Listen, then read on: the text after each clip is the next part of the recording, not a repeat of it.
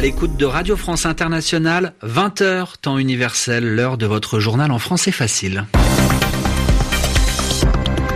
Adrien Delgrange. Et il est 21h à Paris. Bonsoir à tous. Bonsoir Sébastien Duhamel. Bonsoir. Nous sommes le 29 décembre au sommaire de ce journal international. Comme un effet mécanique, l'attentat d'hier contre un bus de touristes vietnamiens en Égypte impacte à nouveau le cœur de l'économie du pays, le tourisme. En France, le septième week-end de rassemblement des Gilets jaunes, un peu partout dans le pays. Tour d'horizon dans un instant de la mobilisation, mais aussi des actions qui ont été menées.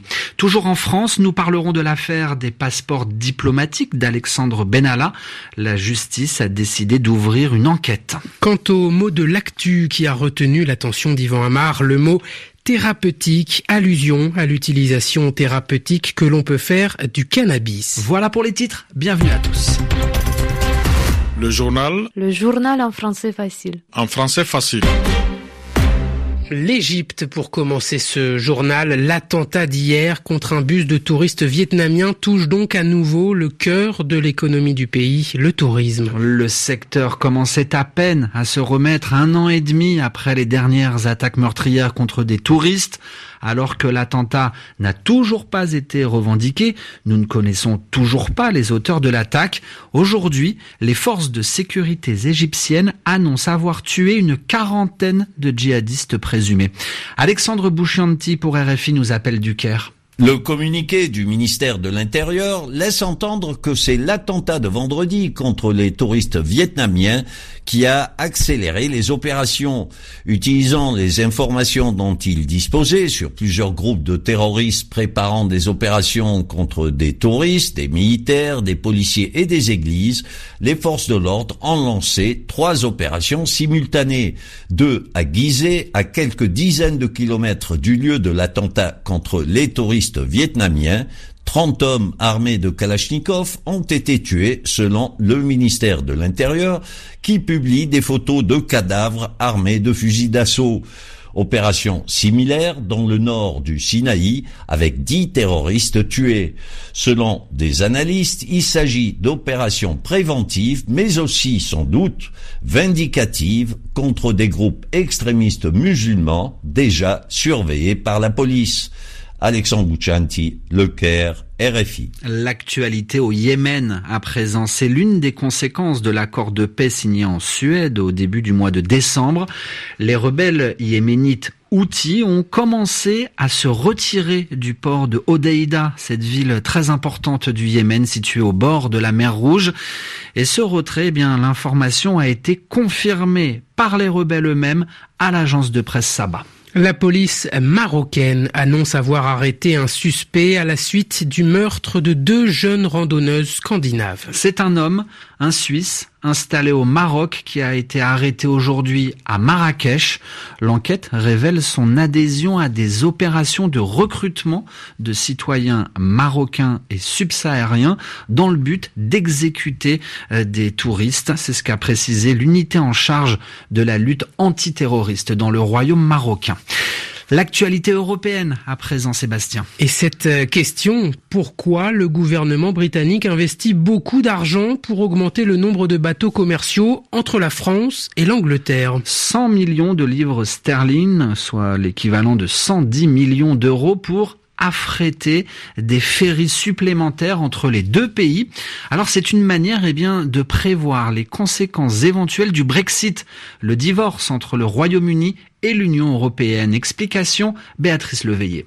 Les entreprises britanniques sont loin d'être prêtes pour une sortie brutale de l'Union européenne qui provoquerait entre autres des ruptures de stock.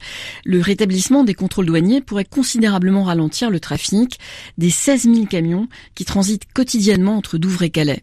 Le gouvernement britannique, qui tente d'anticiper de monstrueux embouteillages, a passé des contrats avec trois entreprises pour augmenter le nombre de liaisons maritimes entre les ports sud de l'Angleterre et le continent. Trois contrats ont été signés avec la société française Brittany Ferries, la danoise DFDS et la britannique Seaborne Freight. Les trois marchés ont été attribués sans appel d'offres, ce que le ministère des Transports a justifié en parlant d'une situation d'extrême urgence. Pour Vince Cable, chef de file du Parti libéral-démocrate, farouche opposant au Brexit, c'est une pure folie.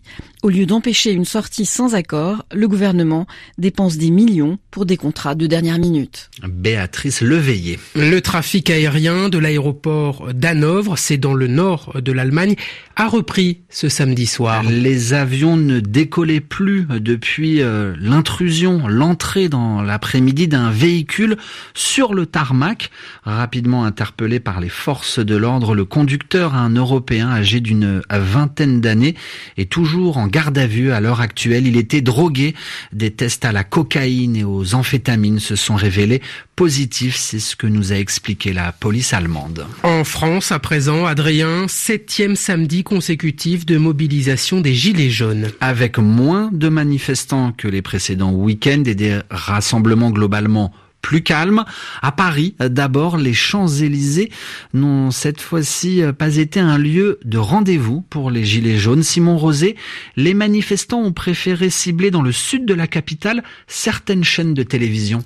Un point de rendez-vous donné à la dernière minute pour tromper les forces de l'ordre et c'est finalement devant les locaux de la télévision BFM que se sont réunis un millier de gilets jaunes. Une manifestation pour une fois déclarée en préfecture qui devait faire le tour des médias nationaux implantés à Paris pour dénoncer une couverture du mouvement jugée partiale devait faire le tour car elle a tourné court devant les locaux de France Télévisions où les forces de l'ordre ont bloqué la progression. S'en est suivi un face-à-face d'une heure dans le calme avant que le cordon de gendarmes mobiles ne soit brisé et qu'une manifestation sauvage ne parte dans les rues du 15e arrondissement, se désagrégeant au gré des charges policières en queue de cortège. En fin d'après-midi, quelques groupes de gilets jaunes se sont rendus sur les Champs-Élysées où la circulation n'a pas été interrompue. Peu d'incidents donc à Paris comme dans le reste du pays, de nombreux autres rassemblements ont eu lieu dans d'autres villes, Marseille, Rouen, Toulouse, Nice, Nantes. Et c'est une nouvelle fois Bordeaux qui a réuni le plus de monde, 2400 personnes selon la préfecture, une manifestation un peu plus agité puisque quelques incidents ont éclaté entre manifestants et forces de l'ordre. Et puis nous avons également appris dans la soirée qu'à Paris, au cri de journalistes collabos, certains gilets jaunes ont brûlé plusieurs voitures ce soir devant le siège du journal Le Parisien dans le 15e arrondissement de la capitale. Et puis dans l'affaire des passeports diplomatiques d'Alexandre Benalla, la justice annonce aujourd'hui l'ouverture d'une enquête pour abus de confiance. L'ancien chargé de mission de l'Élysée aurait utilisé des passeports diplomatiques pour aller au Tchad et en Israël alors qu'il n'avait pas le droit d'utiliser ces documents pour voyager.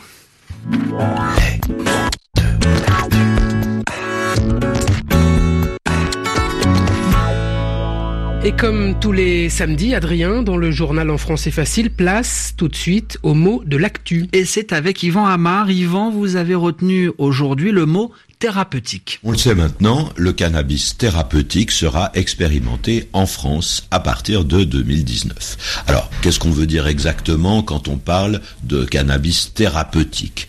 Un produit thérapeutique, est-ce que c'est celui qui aide dans la maladie? Est-ce que c'est celui qui aide à guérir, qui soigne? Oui, peut-être, mais, mais pas uniquement, pas forcément. En tout cas, le produit thérapeutique lutte contre la maladie et il soulage le malade, notamment pour diminuer la douleur. Ce qui le rapproche d'ailleurs du sens du mot d'origine, en grec thérapeutikos veut dire ce qui prend soin. Donc le mot est un adjectif, on parle du cannabis thérapeutique, on parle d'une pratique, d'une méthode thérapeutique, le mot est également un nom, une bonne thérapeutique, et est-ce qu'on peut dire que le thérapeute, puisque le mot existe, c'est un médecin? Eh bien non, pas exactement, pas techniquement en tout cas. Le mot thérapeute existe pour désigner quelqu'un qui soigne sans être docteur en médecine. Alors attention, il ne s'agit pas du tout d'un exercice illégal de la médecine, il s'agit d'autres pratiques, de pratiques parallèles qui viennent s'ajouter à la médecine proprement dite. Ainsi, on parle de kinésithérapeute pour les spécialistes d'une rééducation des articulations, hein, de la lutte contre l'arthrose, euh, l'inflammation des vertèbres, etc. Et quand on parle d'un thérapeute, sans rien préciser d'autre, on pense souvent à une aide psychologique, à ceux qui font des psychothérapies ou des psychanalyses. Une thérapie, d'ailleurs, désigne souvent ce type de traitement. Merci Yvan Amar. Et puis un dernier mot de football. C'était l'affiche de ce soir au championnat d'Angleterre. Liverpool-Arsenal. Liverpool a écrasé Arsenal 5 buts à 1. C'est la fin de ce journal. Merci à vous de l'avoir écouté. Merci, bonne soirée.